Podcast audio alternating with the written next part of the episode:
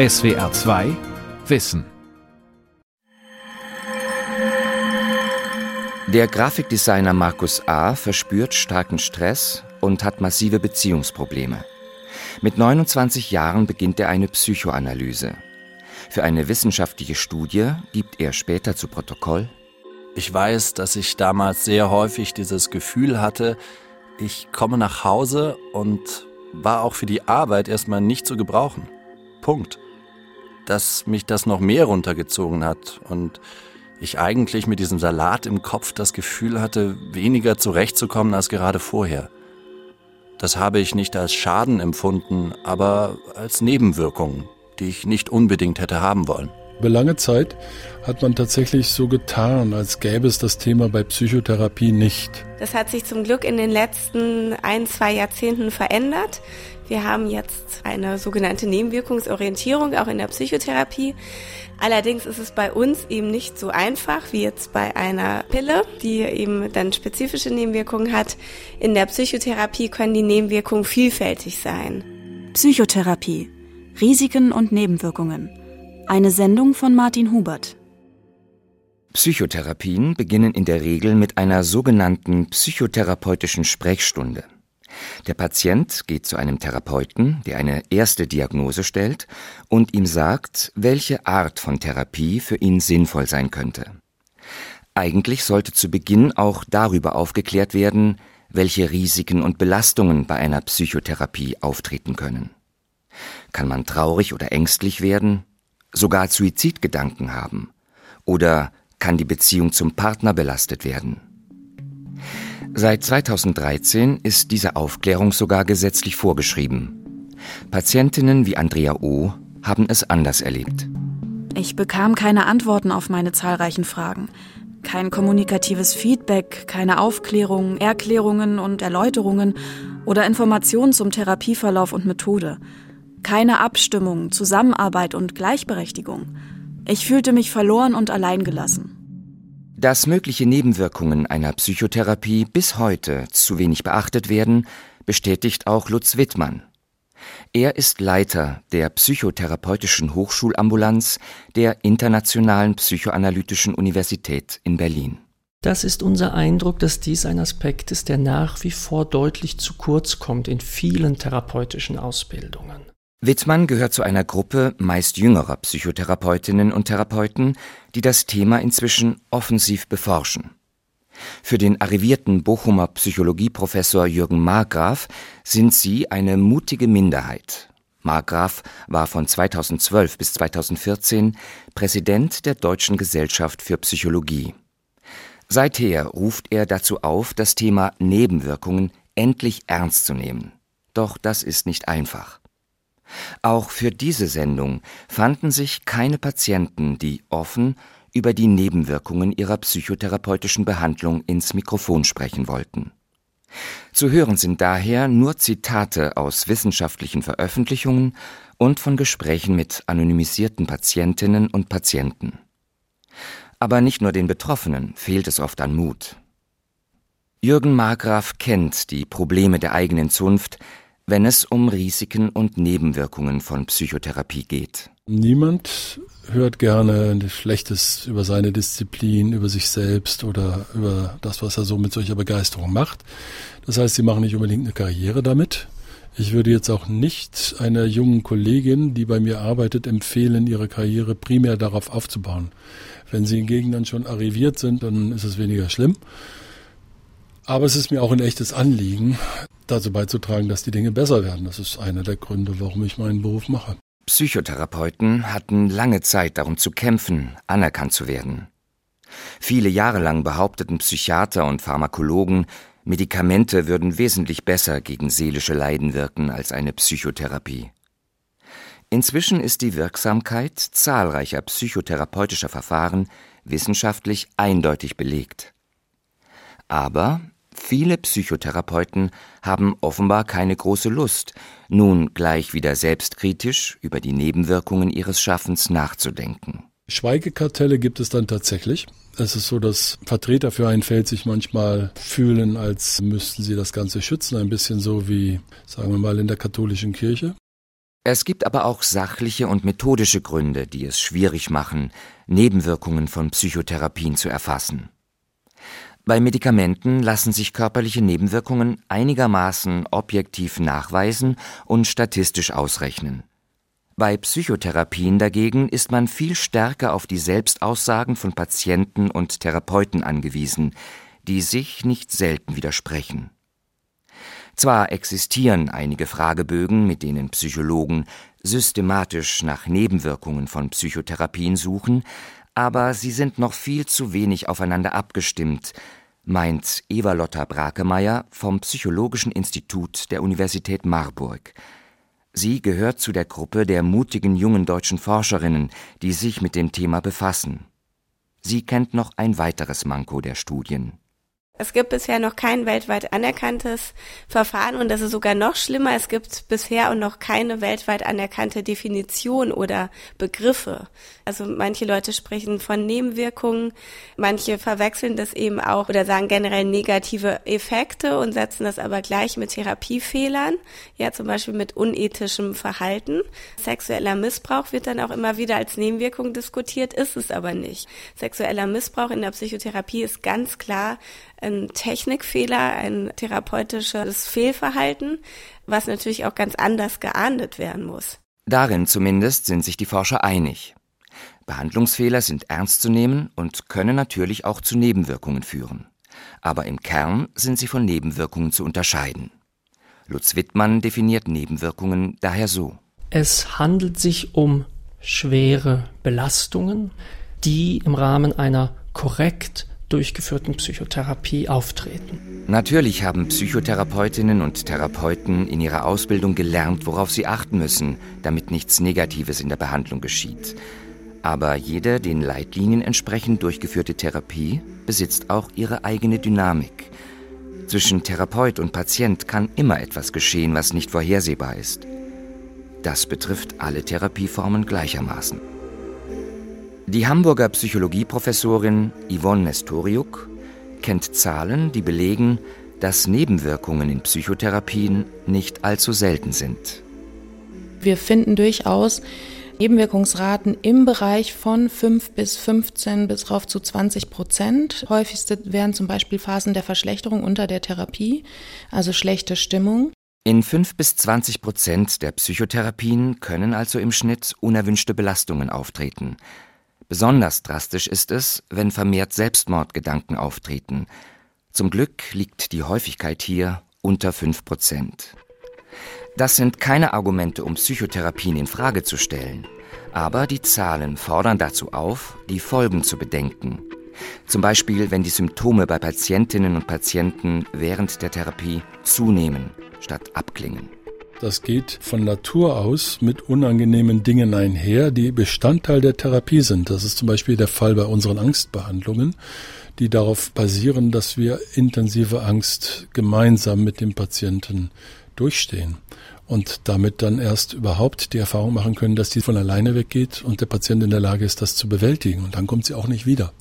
Aber erstmal gehört die Angst dazu. Man muss Angst bekommen, um zu erleben, dass sie weggeht. Verhaltenstherapien bei Angststörungen beruhen darauf, Menschen mit ihren Ängsten direkt zu konfrontieren.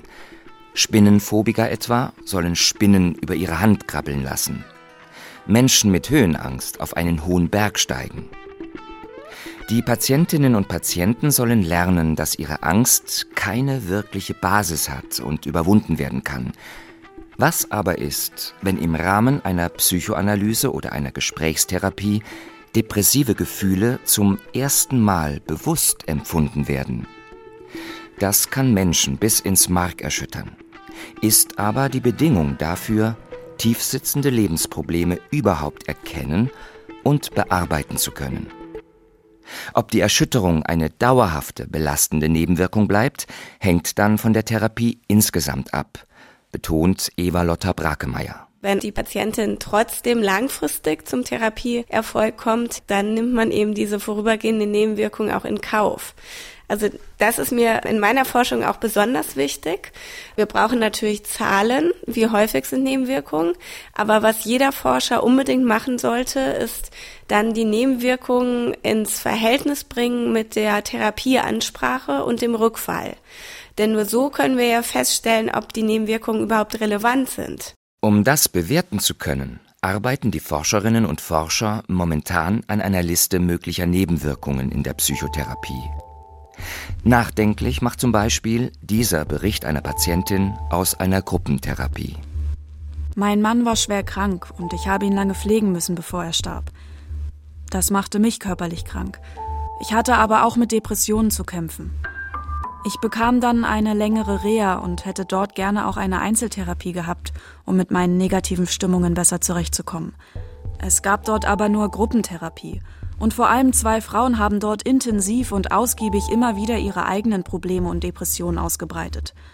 Das hat mir überhaupt nicht geholfen. Im Gegenteil, ich bin dann da nicht mehr hingegangen, weil ich das Gefühl hatte, ich werde bald in dieser depressiven Stimmung ertrinken. Eva-Lotta Brakemeyer kennt solche Fälle. Sie hängen ihrer Meinung nach womöglich eng mit der Methode der Gruppentherapie zusammen. Die Gruppentherapie ist ja ein hochwirksames Verfahren, was leider noch viel zu selten eingesetzt wird. Und das hat ganz spezifische Wirkfaktoren, nämlich zum Beispiel, dass Patienten voneinander lernen können. Dass sie auch schnell das Gefühl haben, ich bin ja doch nicht allein mit meinen Problemen. Auf der anderen Seite, es kann natürlich auch sein, dass es zumindest auch kurzfristig eben so eine Art Ansteckungsgefahr gibt. Das weiß man vor allem auch aus der Essstörungsforschung, dass Patienten, die eine Essstörung haben, aber bisher zum Beispiel nicht selbst erbrechen, durchgeführt haben und dann in einer Gruppe sind, wo andere Patienten darüber berichten, dass sie dieses dysfunktionale Verhalten dann auch vielleicht übernehmen, ja, also durch Imitationslernen auch lernen. Als meine Frau eine Psychotherapie begann, war ich froh. Sie hatte ja wirklich mit einigen Problemen zu kämpfen. Der Fall des Angehörigen Robert I. Ihr Selbstbewusstsein war zum Beispiel ziemlich schwach und sie war anderen Menschen gegenüber oft völlig unsicher. Während der Therapie wurde das dann allmählich besser. Aber plötzlich fing meine Frau an, regelrecht vorlaut und frech zu werden. Sie wollte mir ständig sagen, was ich zu tun und zu lassen hätte, und wir haben uns immer häufiger gestritten. Ich bin dann selbst mit in einige Therapiesitzungen gegangen und konnte mit dem Therapeuten darüber sprechen, was gut war, denn ich hatte schon angefangen zu überlegen, ob ich mich von meiner Frau trennen soll. Tatsächlich trennen sich Paare manchmal, nachdem ein Partner eine Psychotherapie gemacht hat. Das ist hilfreich, wenn die Beziehung ein Grund für die psychischen Probleme war und eine Veränderung kaum möglich ist. War in dem geschilderten Fall der Mann vielleicht zu dominant und hat das Selbstbewusstsein seiner Frau untergraben? Um das herauszufinden, sollten der Partner oder die Partnerin in den Therapieprozess einbezogen werden. Der Psychologe Michael Linden von der Berliner Charité hat kürzlich eine erste Studie zu den Nebenwirkungen bei Angehörigen durchgeführt. Er befragte Familienmitglieder von Rehabilitationspatienten, die eine Psychotherapie absolvierten. Die Ergebnisse offenbaren, wie stark die Angehörigen noch vernachlässigt werden. Psychotherapien können die Paarbeziehung auf verschiedene Weise verändern. Mitunter werden Patienten plötzlich egoistischer, zum Beispiel wenn sie im Rahmen einer Verhaltenstherapie ein intensives soziales Kompetenztraining mitmachen. Experten diskutieren darüber, wie sich das erklären lässt. Yvonne Nestoriuk von der Hamburger Helmut Schmidt Universität. Beim sozialen Kompetenztraining in Gruppen geht es darum, dass Patienten lernen, sich abzugrenzen, Nein zu sagen, in sozialen Situationen ihre Rechte durchzusetzen. Und das wird in kleinen Rollenspielen in Gruppen geübt, teilweise auch mit Videofeedback und mit Modelltherapeuten, die das vormachen. Dann kommen diese Trainings auch an Personen, die das vielleicht gar nicht brauchen, die eh schon narzisstischere Züge in ihrer Persönlichkeit haben, ohne dass das jetzt diagnosewürdig wäre. Und dann ein Übertrainieren solcher Fähigkeiten eben eine ganz starke Abgrenzung und Nein sagen dann zur Folge hat. Auch bei langen psychoanalytischen Behandlungen können Patienten egozentrisch werden. Man beschäftigt sich in der Psychoanalyse intensiv mit sich selbst und seiner Lebensgeschichte und kann sich unter Umständen in seiner Ego-Welt regelrecht verstricken. Bei psychoanalytischen Behandlungen wird außerdem schon lange eine weitere Nebenwirkung diskutiert. Recht häufig schildern Patienten hier, dass sie sich abhängig von ihrem starken Therapeuten fühlen. Sönke Behnsen ist praktizierender Psychoanalytiker in Wuppertal. Er führt das darauf zurück, dass in der psychoanalytischen Technik die Methode der Übertragung besonders im Vordergrund steht. Der Konflikt oder das seelische Problem, mit dem der Patient erst noch unbewusst zu kämpfen hat, soll in der Beziehung zum Psychoanalytiker zum Ausdruck kommen und behandelbar werden. Wenn man ein klassisches Beispiel nehmen möchte, dann ist das vielleicht, dass der Patient sich dem Analytiker gegenüber so verhält, wie er sich dem Vater oder der Mutter gegenüber verhalten hat und sich von dem anderen auch so behandelt fühlt. Ein Patient hatte einen dominanten Vater, der bei Konflikten nur autoritär mit Verboten und Geboten reagierte. Der Patient hat das verdrängt, handelt aber bei Konflikten entweder kleinlaut oder überaggressiv. Das verdrängte Problem beeinflusst sein Leben, ohne dass er die Ursache dafür kennt. Der Psychoanalytiker versucht dann in seiner Beziehung zum Patienten herauszufinden, ob es einen solchen Vaterkonflikt gibt. Und wenn er das als eine Möglichkeit der Einfühlung nutzt, kann er einen eigenen Zugang dazu finden, was der Patient ihm vielleicht sprachlich gar nicht mitteilt, sondern durch die Art und Weise, wie er sich verhält. Die Gefahr dabei besteht darin, dass man davon ausgeht, dass das, was man selber wahrnimmt, dem entspricht, was der Patient wahrnimmt und dass man es nicht kritisch überprüft, zunächst einmal vielleicht auch direkt gar nicht kritisch überprüfen kann, weil man den Patienten dazu nicht befragen kann. Er weiß es nicht, weil es unbewusst ist. Der Psychoanalytiker muss daher äußerst behutsam und vorsichtig vorgehen. Man wird es als Hypothese formulieren. Man wird es vielleicht erst einmal für sich selbst als eine Art innere Notiz behalten und daraufhin das nachfolgende Gespräch auch verfolgen und aufmerksam bleiben, ob sich dafür weitere Anhaltspunkte finden lassen. Wenn der Patient sich dem Analytiker gegenüber so fühlt, wie er sich vielleicht früher dem Vater gegenüber gefühlt hat, dann wird es letztendlich die Aufgabe des Psychoanalytikers sein, das ihm als eine Möglichkeit der Interpretation vorzuschlagen.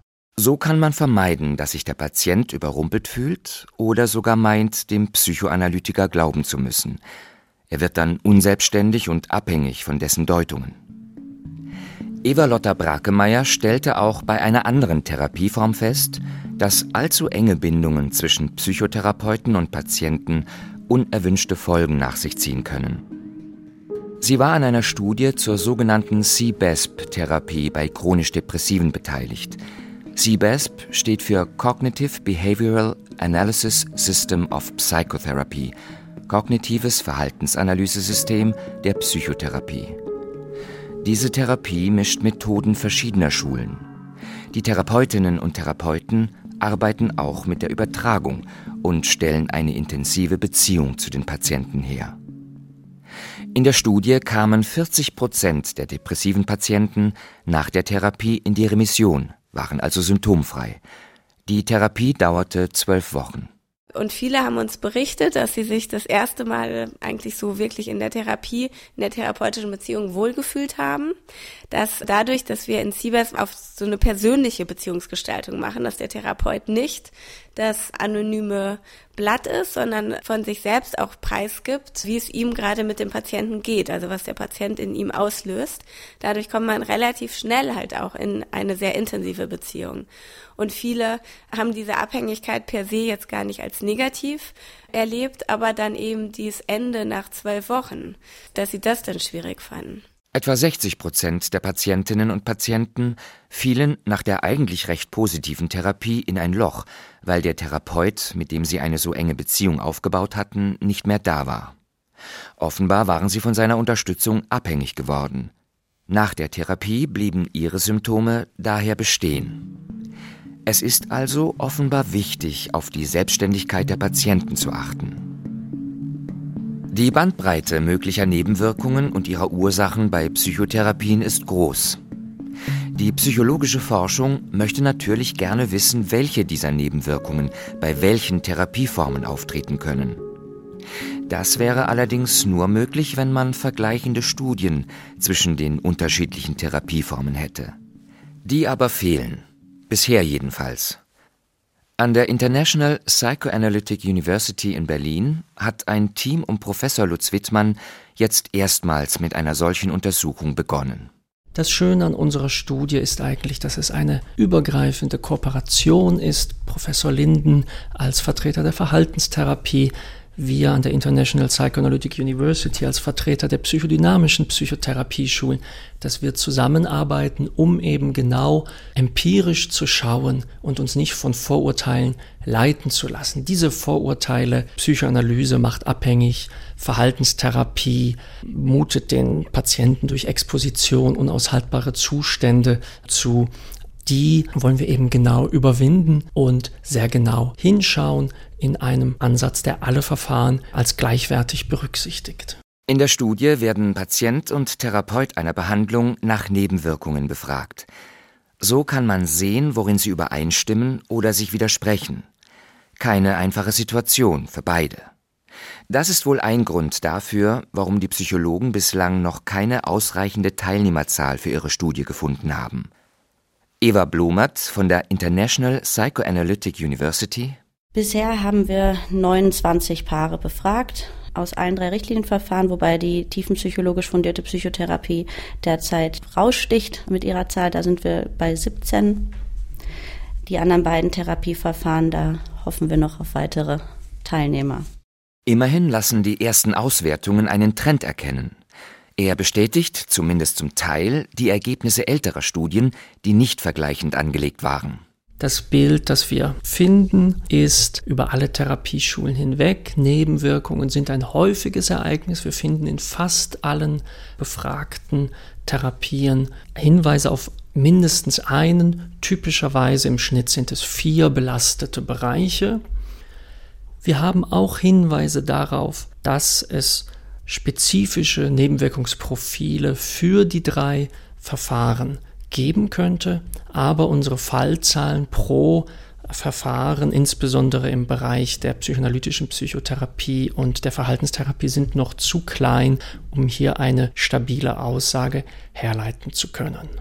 Die Berliner Psychotherapeutin Nina Buchholz hat mit einer ihrer Patientinnen an der Studie teilgenommen und danach mit ihr auch ein Gespräch darüber geführt. Ich habe sehr positive Erfahrungen gemacht und möchte alle Kolleginnen ermutigen, mitzumachen, weil ich das Interview selber eher als eine Supervision, wie wir sie ja in der Ausbildung kennen, erlebt habe und viele Anstöße bekommen habe durch die Fragen, die gestellt wurden. Was ließe sich mit den Forschungsergebnissen künftig anfangen? Natürlich wäre es wichtig, dass die Ergebnisse in die Ausbildung der Therapeutinnen und Therapeuten einfließt und in ihre Supervision, bei der sie sich regelmäßig mit erfahrenen Kollegen austauschen und von ihnen beraten lassen. Könnte man aber nicht noch einen Schritt weitergehen und eine Art Beipackzettel erstellen? Er könnte für jede einzelne Psychotherapiemethode auflisten, welche Belastungen zu erwarten sind.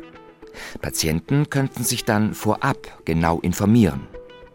Jürgen Margraf vom Psychologischen Institut der Universität Bochum hat diese Idee tatsächlich vor einiger Zeit provokativ ins Spiel gebracht. Ursprünglich habe ich das als Provokation gemeint, aber wollte auch den Kolleginnen und Kollegen vor Augen führen, was für diese Seite gilt, die bei uns oft verteufelt wird, die Pharmaseite.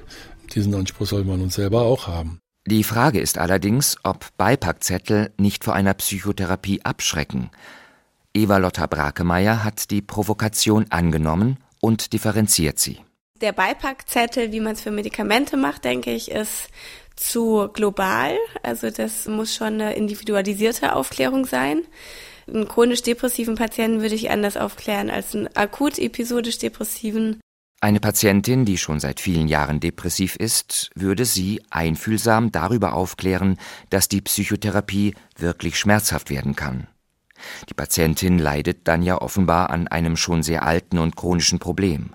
Und einen episodisch depressiven, also der jetzt beispielsweise echt mit der ersten depressiven Episode in die Praxis kommt, auch mit einem klaren Auslöser, zum Beispiel Trennung oder Arbeitsplatzverlust oder Trauer um einen Verstorbenen, da würde ich jetzt nicht sagen, mit einer sehr hohen Wahrscheinlichkeit wird es ihm erstmal schlechter gehen, sondern eher es mag passieren, dass es ihm auch kurzfristig schlechter geht.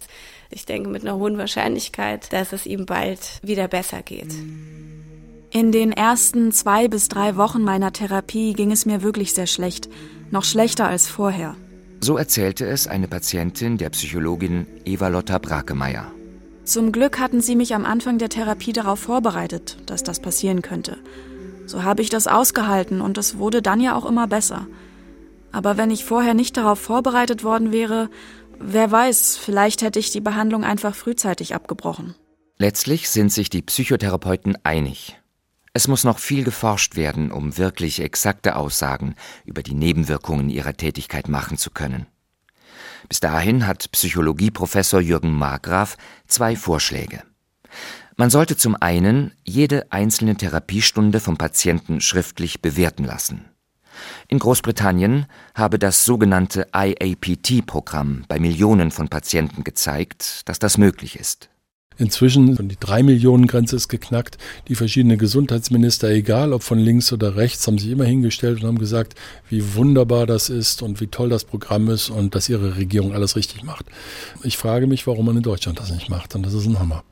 Es wird nach standardisierten Richtlinien diagnostiziert und therapiert und es wird aber auch erfasst mit etwas, was PHQ, Patient Health Questionnaire heißt.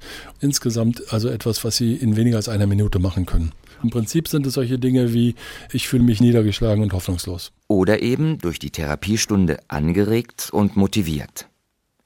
Außerdem sollte man eine öffentlich zugängliche Datenbank aufbauen, in der negative Erfahrungen über Psychotherapien eingespeist werden. Jürgen Margraf von der Uni Bochum hat auf seiner Webseite die ersten Schritte für eine solche Datenbank eingeleitet.